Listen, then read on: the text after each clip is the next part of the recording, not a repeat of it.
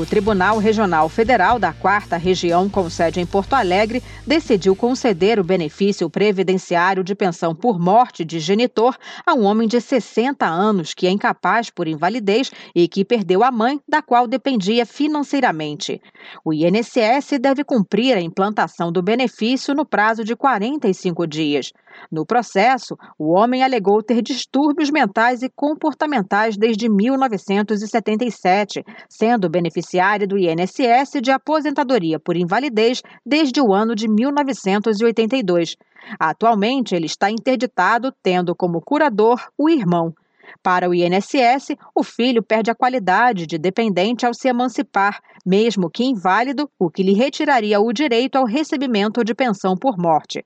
O relator do caso avaliou que o homem é comprovadamente inválido, tem direito ao benefício independente de emancipado ou não, o magistrado ainda destacou que a invalidez da parte autora remonta a período anterior ao óbito da genitora, não sendo exigida prova de que exista desde o nascimento ou tenha sido adquirida até os 21 anos para que o filho possa ser considerado beneficiário. Ele também determinou que o marco inicial do pagamento passe a ser a data de óbito da mãe. De Brasília, Lívia Azevedo. Neste trigésimo episódio, eu, Adriano e a doutora Débora vamos conversar a respeito desta recente decisão judicial que concedeu pensão por morte para uma pessoa com deficiência que já recebia aposentadoria por invalidez. Seja bem-vinda, doutora Débora. Obrigada, doutora Adriano. Sejam todos muito bem-vindos. Doutora Débora, por gentileza, diga para o ouvinte, em linhas gerais, o que é o Estatuto da Pessoa com Deficiência? O Estatuto da Pessoa com Deficiência foi sancionado em 2015 esse documento garantiu uma série de direitos a aproximadamente 45 milhões de brasileiros com que tenham algum tipo de deficiência. De acordo com pesquisa realizada pelo IBGE em 2010, esse número representa 23% da população do país. Esse importante documento prevê a inclusão da pessoa com deficiência e a sua participação mais ativa na economia, ele também determina o papel do Ministério Público, dos estados e municípios na fiscalização e no cumprimento do estatuto no âmbito do trabalho, da educação, da saúde e das políticas públicas em geral. Segundo a lei, o que pode ser considerada pessoa com deficiência? Considera-se uma pessoa com deficiência aquela que tem impedimento de longo prazo de natureza física, mental, intelectual ou sensorial qual interação com uma ou mais barreiras pode obstruir a sua participação plena e efetiva na sociedade em igualdade de condições com as demais pessoas. Doutora Débora, de tudo que eu já li a respeito do Estatuto da Pessoa com Deficiência, o que posso dizer é que se trata de uma lei claramente inclusiva, afirmativa mesmo dos direitos do deficiente, tal como o direito à assistência e também a previdência social. É isso mesmo. É, um exemplo né, de direito de assistência social é o BPC-LOAS, né, o Benefício de Prestação Continuada, o qual assegura o pagamento de um salário mínimo à pessoa com deficiência de baixa renda.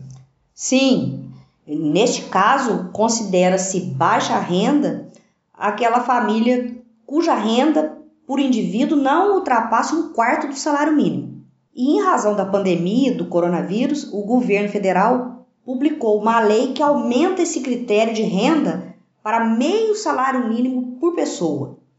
A lei nada mais fez do que regulamentar um critério de renda que já era utilizado pelos tribunais, doutor Adriano. Sim, é preciso deixar claro né, que o benefício do BPC Loas não pode ser acumulado com pensão por morte ou aposentadoria. Não, o Loas é, ele é exclusivo, inacumulável. é inacumulável. Doutor Adriano, e o direito à previdência social? O que, que o Estatuto da Pessoa com Deficiência diz?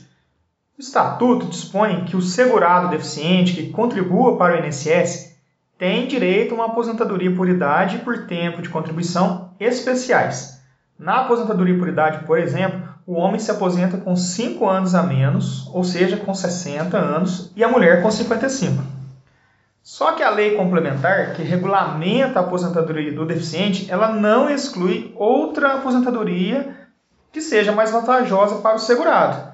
É, no caso né, da decisão judicial que estamos comentando, o segurado já recebia aposentadoria por invalidez comum e sendo dependente econômico da mãe. Isso mesmo.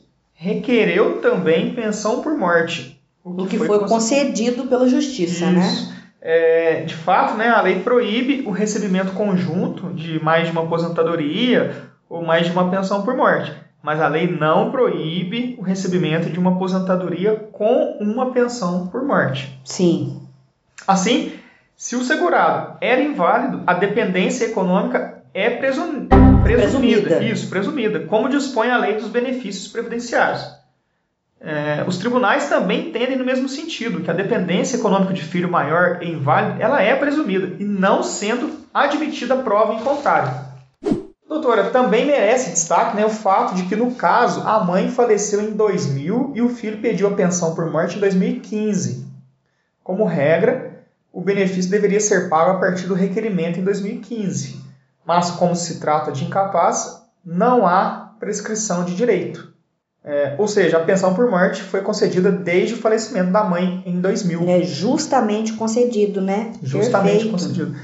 Doutora Débora, considerando que o capaz não possui capacidade de estar em juízo, é necessária uma ação de interdição do segurado deficiente, é isso mesmo? Sim. É preciso que seja ajuizada uma ação de interdição para ser nomeado um curador para o segurado deficiente. Daí, esse curador é quem irá representar o, o seu curatelado em todos os atos necessários ao reconhecimento dos direitos da pessoa com deficiência. Também temos a tomada de decisão apoiada, doutora Débora. Sim, lembro muito bem que a doutora Larissa, que trabalhava conosco aqui no escritório, fez um vídeo a respeito. Vamos deixar o link aqui para o pessoal que é interessado, doutora Adriana? Sim. Continuando o nosso assunto da curatela, é preciso tomar a providência de nomeação de um representante legal para depois o curador ajuizar uma ação previdenciária em nome do segurado deficiente contra o INSS. Mas também há a possibilidade do juiz previdenciário nomear um curador especial para o incapaz. Naquele caso específico. Exato. É bem, pessoal, este episódio vai ficando por aqui. Se você gostou, Deixa aqui o seu comentário, suas dúvidas. Nós esperamos que, que, que tenham gostado. Esperamos né, que tenham gostado. Um abraço e até o nosso próximo episódio. Um abraço, até a próxima, pessoal.